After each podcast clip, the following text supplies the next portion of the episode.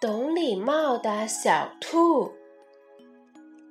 炎热的夏天来了，小鸟在树上叫着：“热呀，热呀！”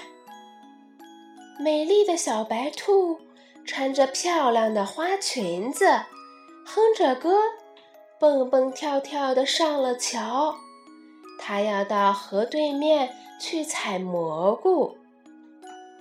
这时候，他看见对面的山羊伯伯也准备要过桥。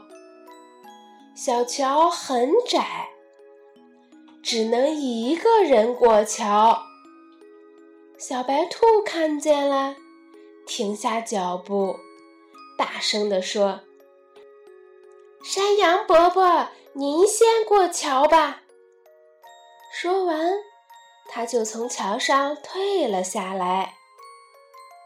山羊伯伯戴着眼镜，拄着拐杖，在桥上慢慢地走着。